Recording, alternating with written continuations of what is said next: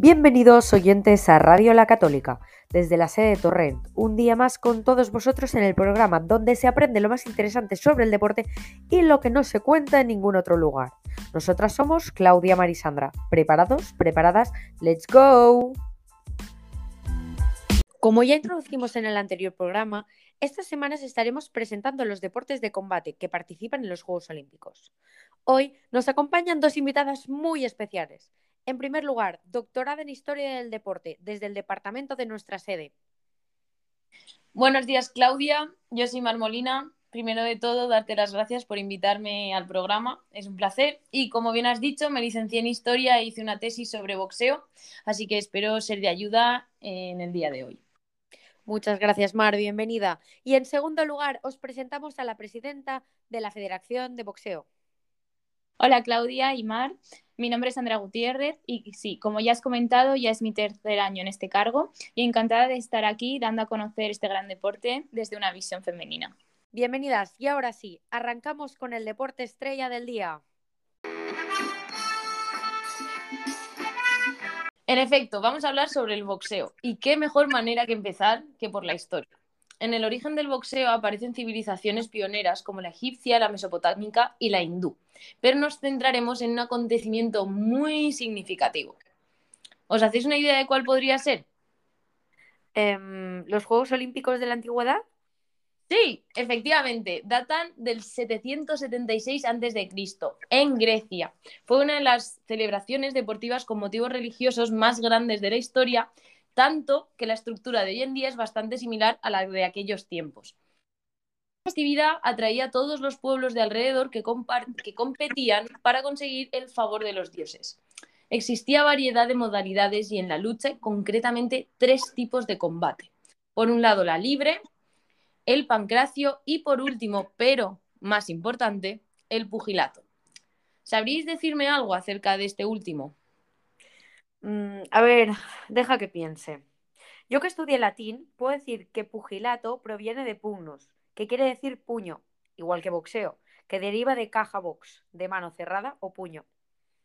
Sí, es conocido como el boxeo actual y aparece, si no recuerdo mal, en la 23 edición de los Juegos Olímpicos. Por representaciones minoicas se dice que competía con vendas en torno a las manos y muñecas y cascos de piel de perro. También, por lo que he leído, la forma de ganar un combate era knockout o que el adversario se rindiese levantando el brazo y con el dedo índice extendido. Obviamente, chicas, así es. El boxeo nace del pugilato en Grecia. Pero no acaba ahí, sino que siguiendo la línea histórica aparecen los romanos, quienes adaptan de forma salvaje el boxeo como entrenamiento militar, en este caso en la conocida arena. Así, que modifican los guantes añadiéndoles un anillo de cuero en los nudillos. Por esta brutalidad fue más tarde prohibido, pero eso no detuvo la evolución de este, ya que creció especialmente en Inglaterra e Italia. Espera, espera, ¿es aquí donde aparece James Figg? ¿Te refieres al creador del boxeo moderno? Si no me equivoco, también era extremadamente bueno en la esgrima. Sí, pero esto no sucede hasta los primeros años del siglo XVIII en Inglaterra, donde el rotativo Mercury se detalla un encuentro de boxeo, siendo el campeón James Figg, quien, retirándose de su carrera, invicto, crearía la primera academia de boxeo. ¿Y cuáles eran las características del boxeo? Eh, pues según lo que he leído, era poco civilizado y con poca estructura normativa. No se competía con guantes y valía prácticamente todo por lo que era más parecido al que había en la antigua Grecia o al jiu-jitsu que, em, que al boxeo que hoy conocemos. No existían las divisiones por peso, ni los límites en los rounds, o sea, imagínate, ni tan siquiera tenían árbitros. Es decir, salvaje y caótico. Efectivamente, era un espectáculo, pero cambió en 1743 con la llegada de las primeras reglas de la mano de Broughton, introducidas con el objetivo de evitar daños irreversibles en los púgiles. Según estas, si un jugador era derribado y no podía continuar después de 30 segundos, ya perdía el combate.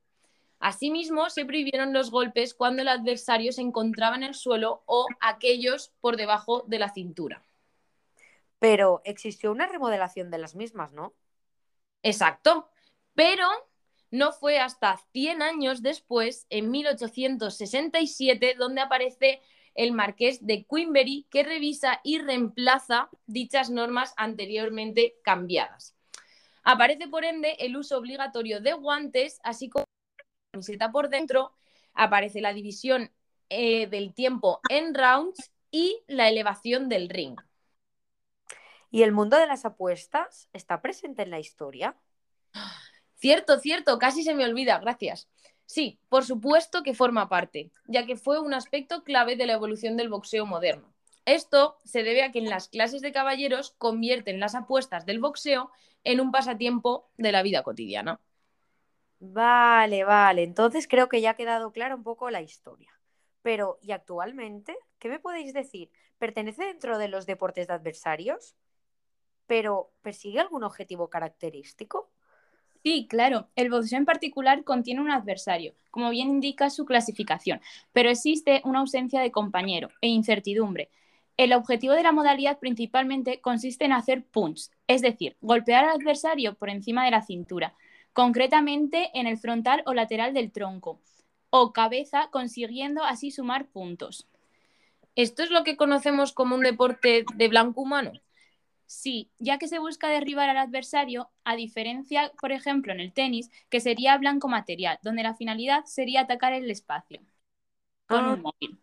Vale, vale. ¿Y respecto a la división? Pues se diferencia entre amateur o profesional, los cuales tienen en común que la competición es por peso y género. Pero dato curioso, no es hasta los Juegos Olímpicos de 2012 donde las mujeres entran, y esto modifica las categorías masculinas. Actualmente, las mujeres compiten en cinco modalidades que abarcan desde los 51 a los 75 kilogramos. En cambio, los hombres engloban un peso de 52 kilogramos a se- a 91, dividido en ocho modalidades. Vale, vale. Entonces, eh, podemos contar que el boxeo amateur y el profesional son respaldados por varias, varias asociaciones o, o federaciones, ¿verdad? Sí, en cuanto al amateur, lo regula la IVA, la Asociación Internacional de Boxeo, en el cual hay más de 200 países asociados. Y por otro lado, tenemos el boxeo profesional que cuenta con varias, como por ejemplo la WBC, la WBA, IBF, WBO. Muchas gracias, chicas, por todo lo que habéis aportado en el programa de hoy. Muchas gracias a ti por invitarnos, ha sido un placer. Igualmente. Y también muchas gracias a nuestros oyentes por estar con nosotros un día más. Nos vemos en el próximo programa y como bien dijo Mohamed Ali, vive cada día como si fuera el último, porque un día será así.